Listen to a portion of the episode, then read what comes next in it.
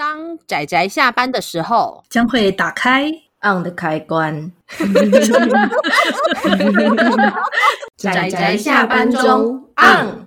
各位听友，大家好，欢迎收听仔仔下班中，我是大酸梅，我是趴趴熊。大家今天看漫画了吗？还没呢，等你推荐哦。趴趴熊难得这么震惊的回复，害我害我不知道找到什么理由揍他，那我就直接揍好了。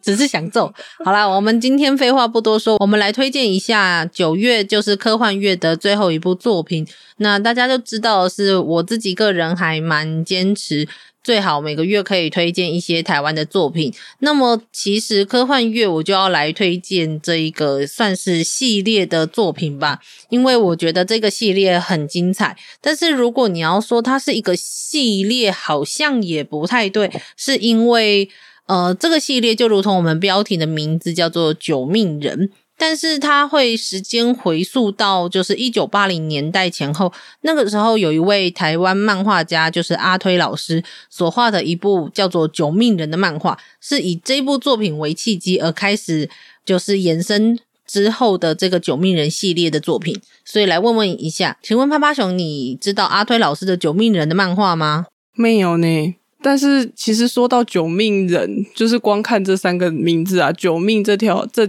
这个两个字，会其实让趴趴熊直觉联想到的其实是九把刀的猎命师。我不知道大酸梅有没有看过那一，就是只，是单纯的联想而已。因为想到猫嘛，九命怪猫里面，它里面有猫哦。讲到九把刀，九把刀是一个我们算是比较早的，呃，比较早，人家现在也不算晚吧。国高中的时候非常流行的一位。台湾小说家，那他写的有一个长篇的系列叫做《猎命师传奇》，里面有一个设定是蛮蛮特别的，就是里面有一群族群叫做猎命师，那他们有一个有趣的是，每一个人。出生都会有一些特别的命格，就像是有一些人可能特别幸运，或是有一些人在处理某一些的东西的能力可能特别突出。那这些东西都会跟他们所谓天生的命格有关系。那一个人就一辈子就只能有一个命格，但是猎命师这个族群不太一样的是，他们没有掌纹，所以没有掌纹就无法锁住他们的命格。这件事情就成为了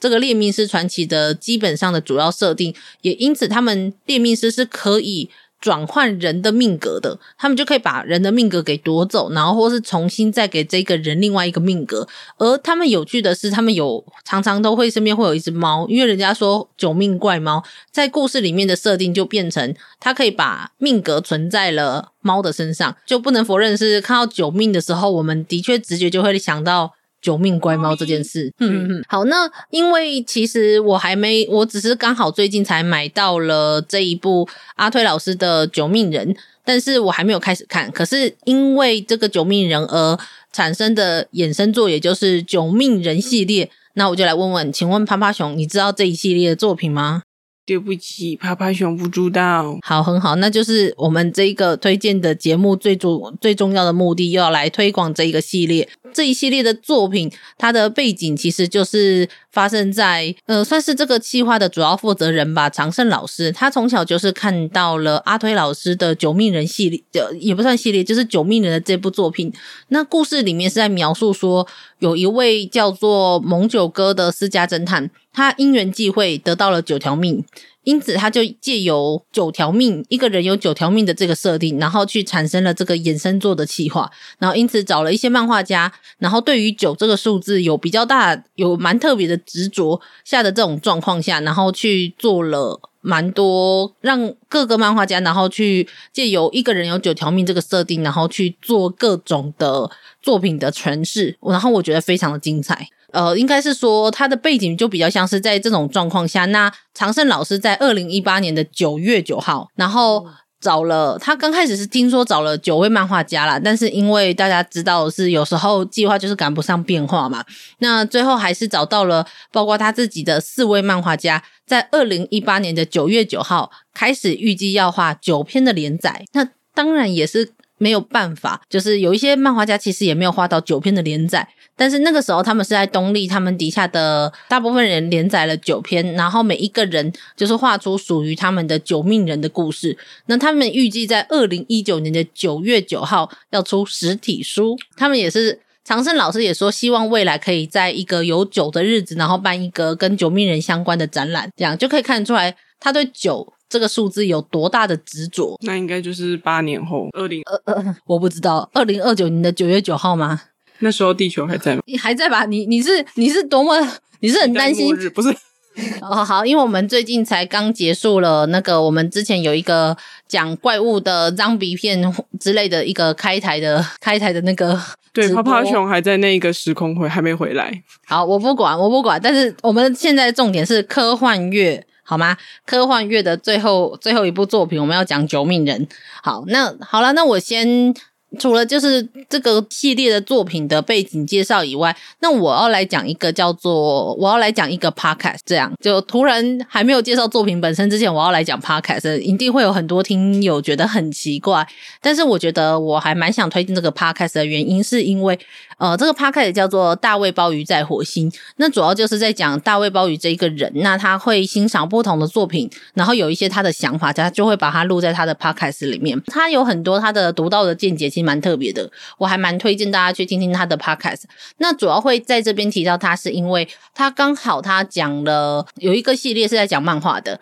那他其中那一集在讲漫画的那一集，他讲的刚好其中有一集就是在讲十之轮回，也就是长胜老师在这个系列下所画的这部作品。他那集节目前半段大概在讲的是有点像是台湾的漫画产业的一些断层跟一些历史脉络。那后半段就是在讲说十之轮回是。在于一个台湾漫画的历史定位上的一个特别的的特别的价值，我觉得他讲的其实非常好，有用他的观点去评断，我觉得是我觉得非常的独到，而且也非常的精辟，我就很佩服他。我这一段这一集节目，我大概大概重听三遍吧，所以我是很希望推荐大家去听听看。所以在这里突然就是还没有介绍本节作品本身，然后开始来讲 podcast 这样。那所以希望大家如果听有有兴趣的话，可以去听听看。我很少就是节目会这样重听三遍，很少这样。所以好了，那我们大概大致上来介绍一下作品。那趴趴熊，你是九命人系列都没有看过吗？对，完全没有哦。好吧，没关系。好，那我先大概把这四部，然后按照我的我阅读的顺序，然后讲出来。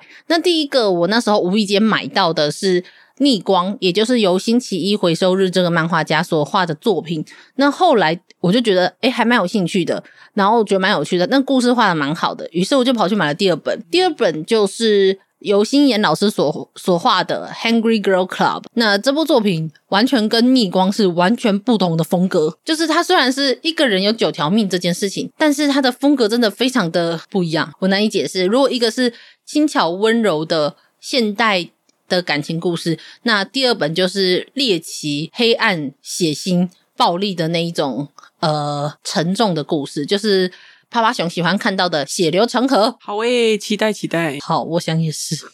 好，那第三本的话就是由志怡老师所画的家庭访问。那这一部作品里面只有五篇，然后而且非常的薄，我觉得有点可，就是我觉得没有画完，然后很可惜，因为它里面还有很多概念，我觉得。还有很多角色，我觉得很值得发挥啊，可惜就是没有把它画到九篇，我觉得我我个人觉得很可惜啦。那么最后一本就是我按照顺序看到的最后一本，就是我觉得在这里面最震撼我的一本，就是呃由长胜老师，也就是企划者所画的叫做《十之轮回》的这部作品。那么我讲的这几位漫画家在台湾都已经有出过一些单行本了，所以他们基本上作品的。品质都是相当成熟的，所以大家都可以去看看。阿直会比较知道星期一回收日这个漫画家，你知道为什么吗？不知道呢，他认识吗？你猜猜看，你猜猜看为什么？阿直喜欢怎么样的作品？嗯，百合吗？嗯，没错。我跟你说，星期一回收日就是也不是说以画百合作品闻名的，但是他的确画的很多作品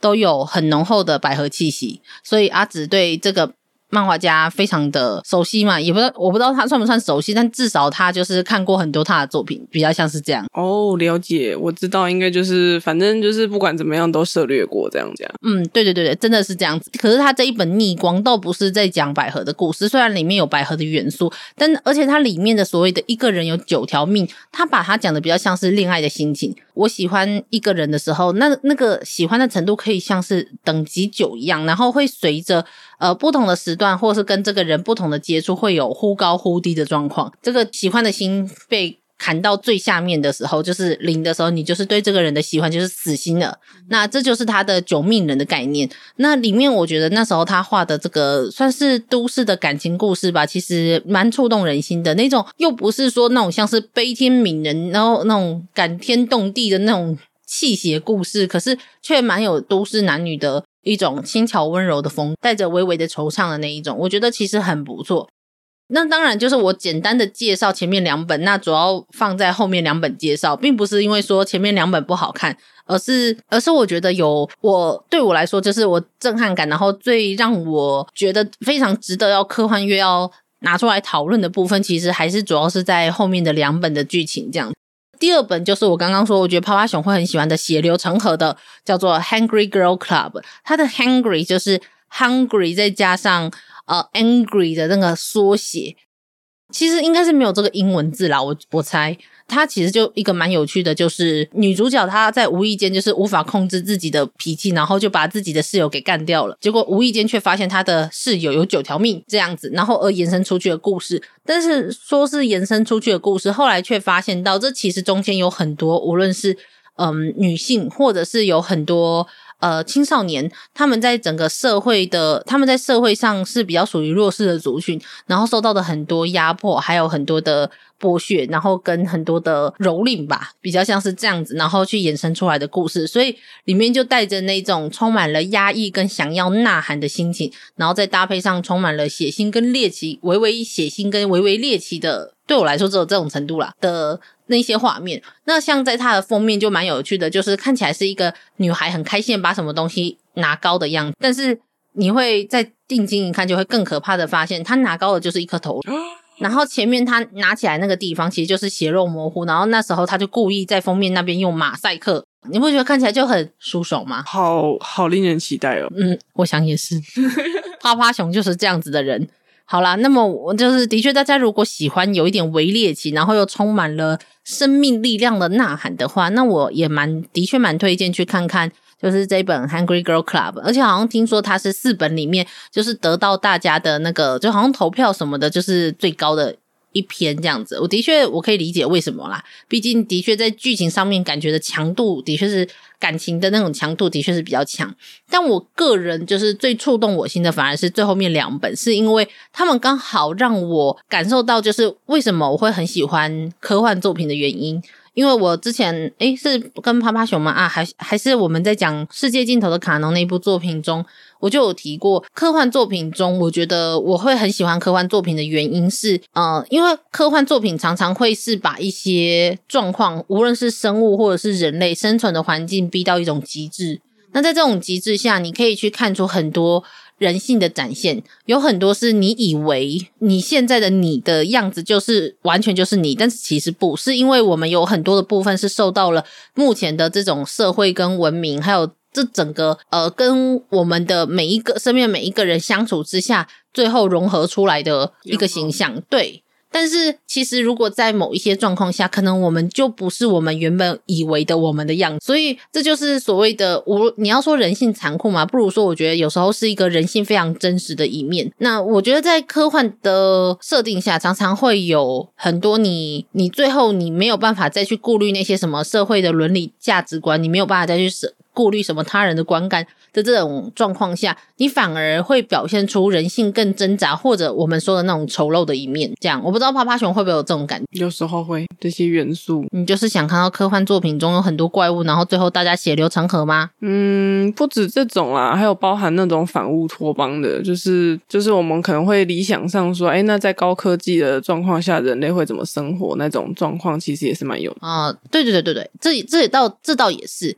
所以就。我觉得科幻作品中会让我觉得很迷人的部分，而不是在一些什么高科技啊，或是呃非常特别的外星球之类的。当然，我也不是说他们就不好，有那些设定跟幻想，我觉得很好。可是我觉得人总是会在很多地方会就是回归到一种本心，就是我们想去看看人会人在不同的状况下会成为什么样，堕落跟糜烂。好，你这样讲也是有道理，但是说不定人也会发愤图强啊，有没有？那好了，那我介绍的一下就是后面的两部作品。那第三部就是我说我也很喜欢的志怡老师所画的家庭访问。这一个作品它很有趣的是，他故事是设定在一个老师，然后被聘请到一个小村庄，这个小村庄叫做九明村，就是谐音的九命村。这个村庄有一个非常特别的地方是。在这个村庄的每一个村民，他们都有九条命。那最有趣的是，他们的九条命不是说他们会轮回成下一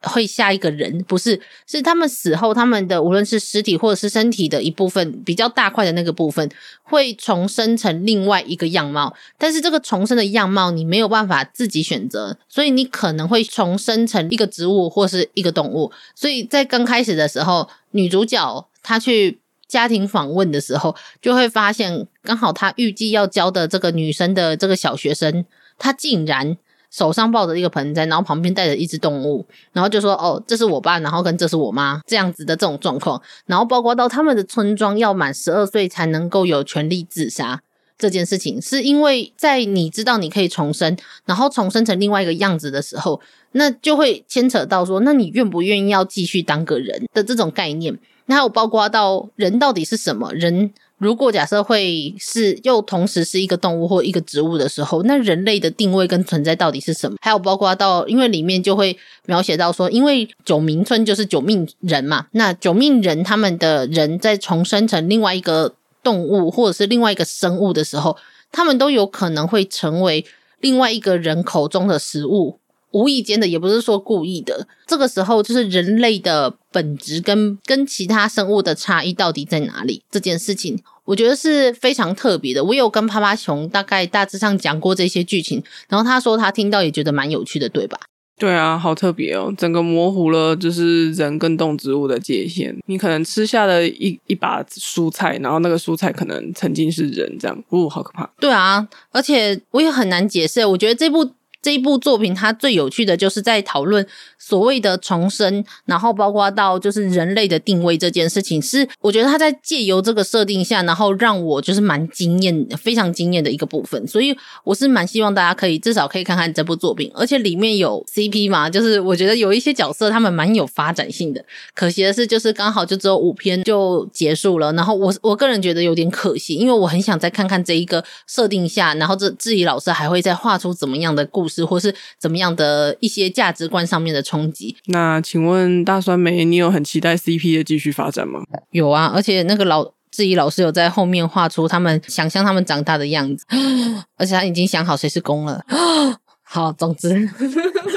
那大家可以去看看啊。另外，质疑老师的画风是比较偏一种萝莉的魔幻画风。我不知道你知不知道我大概讲的那种概念，嗯，大概大概可以大概好，反正大家推荐去看看这部作品，真的 我觉得非常的有趣。那就是因为这样子循序渐进之后，我看到了第三本，然后觉得说天呐，这个系列也太有趣了吧！然后我就想说，会不会我第四本反而会让我失望了呢？那第四本我就看到了常胜老师的《十之轮回》这部作品，天呐，完全没有让我失望。它的无论是厚度，然后到那个核心的精彩，那个核心的哈扣程度，那个硬核的程度，然后到它其实可以延伸出去的程度，我觉得它的那种潜在的可能性实在是太多了，我没有办法用简单的言语去描述这部作品给我的感觉。我觉得，呃，所以我才会说大卫鲍宇为什么在他的节目中讲的很好，是这部作品它。除了是致敬，然后也是一个三十几乎是三十年前的作品的衍生作以外，就他说他也他可能在未来的时候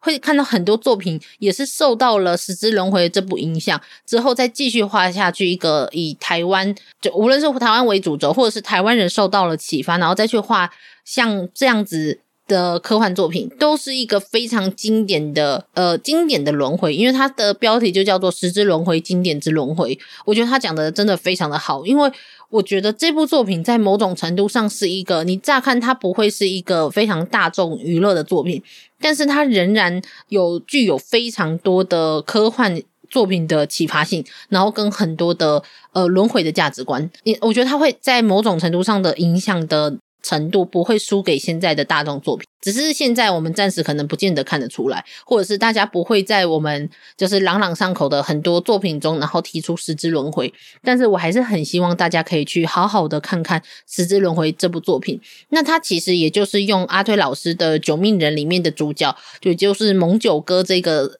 侦探私家侦探为为主角。那他就会说：“我是蒙九哥。”我有九条命这样子的开头，然后去画出说一个人的轮回，他不仅他有九条命，他的轮回不见得是单纯的。一个线性的轮回，那这件事情其实我记得我们在之前的魂环的作品中就有讲过这件事嘛。对呀、啊，对呀、啊，欢迎大家去听魂环那一集，耶、yeah. 顺顺顺便在这样子在这边推魂环。那在魂环里面的概念就比较像是说，哦，我有可能我死后，我现在的我死后，我去投胎的下一世可能是活在我的我现在的我的时空之前的人身上。我的下一世可能会是三百年前的人，的确是他有提到说轮回这件事不是完全的线性的概概念，但是时之轮回这里面的概念就更前卫了。它的概念是它不仅是一个线性的关系，它还有可能是一个重复的关系。就是现在坐在我眼前的这个趴趴熊，它有可能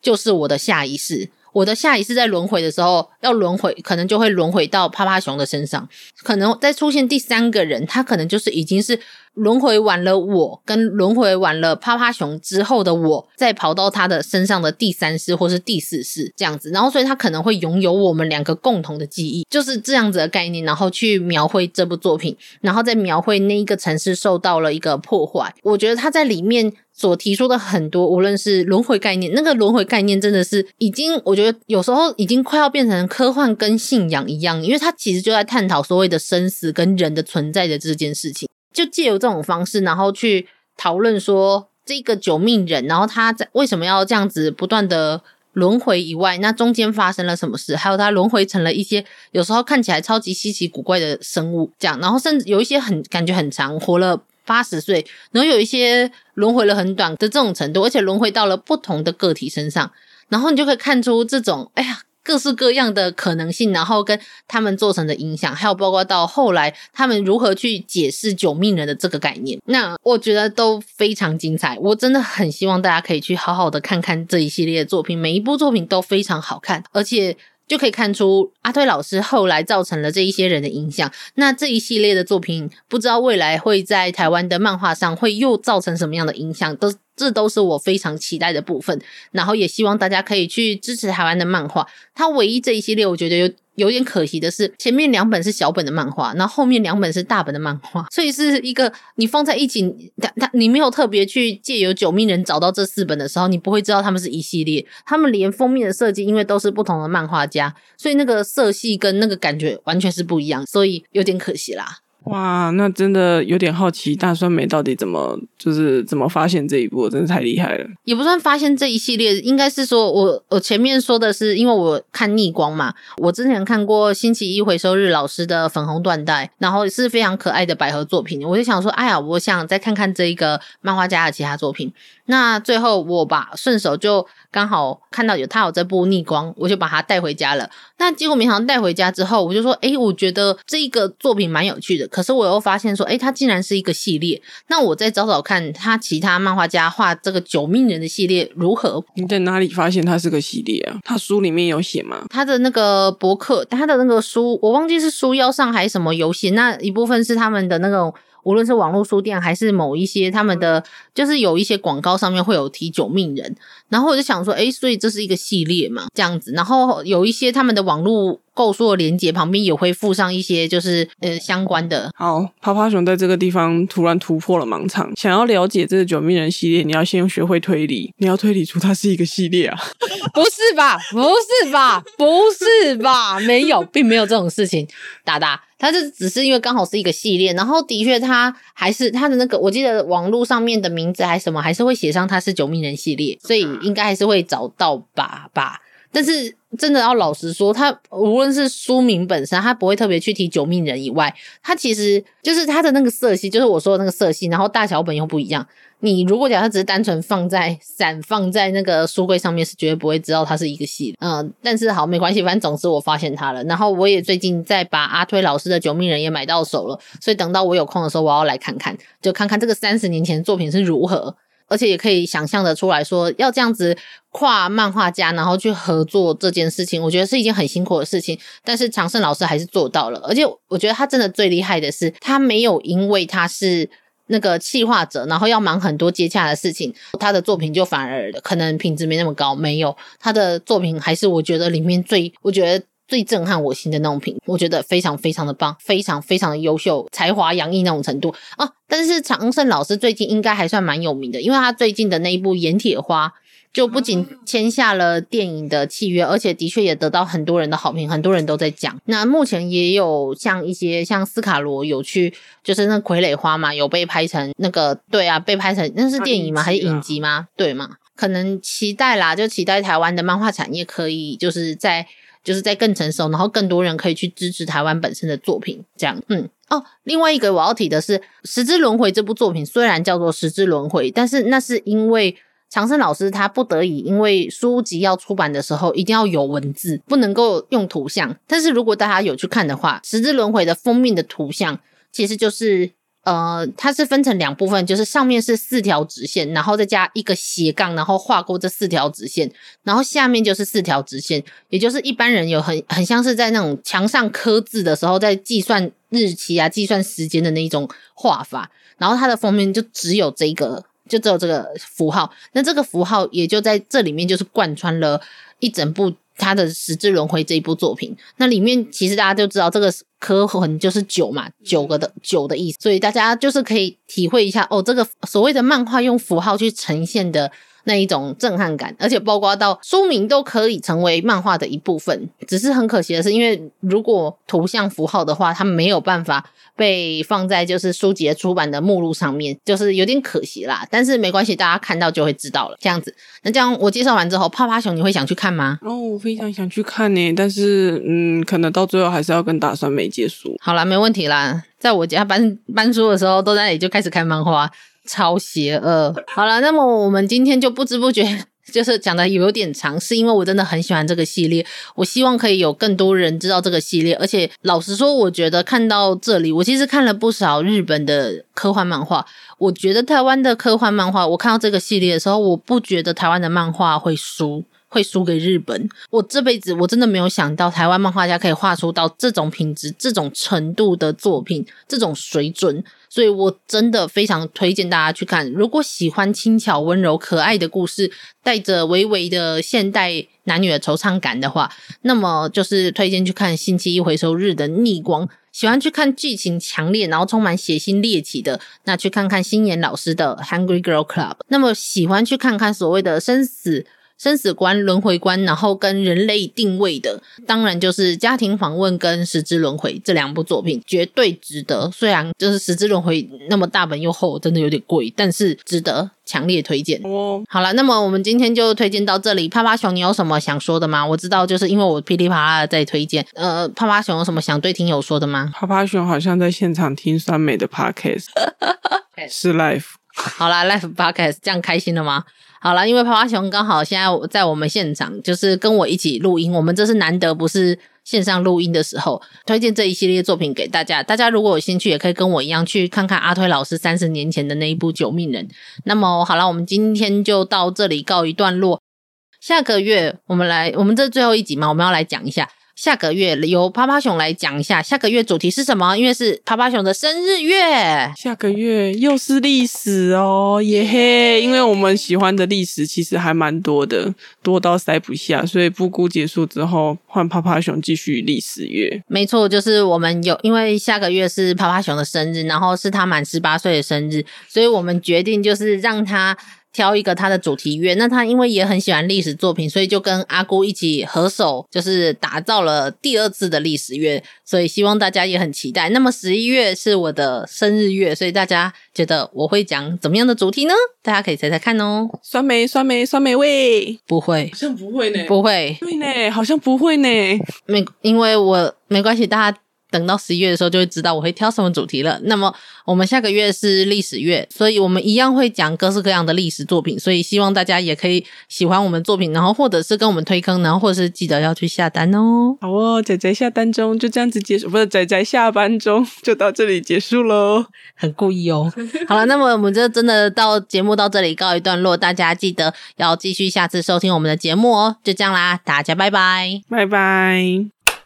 啊，上班，上班，我不要工作，下班了，回去，回去工作喽。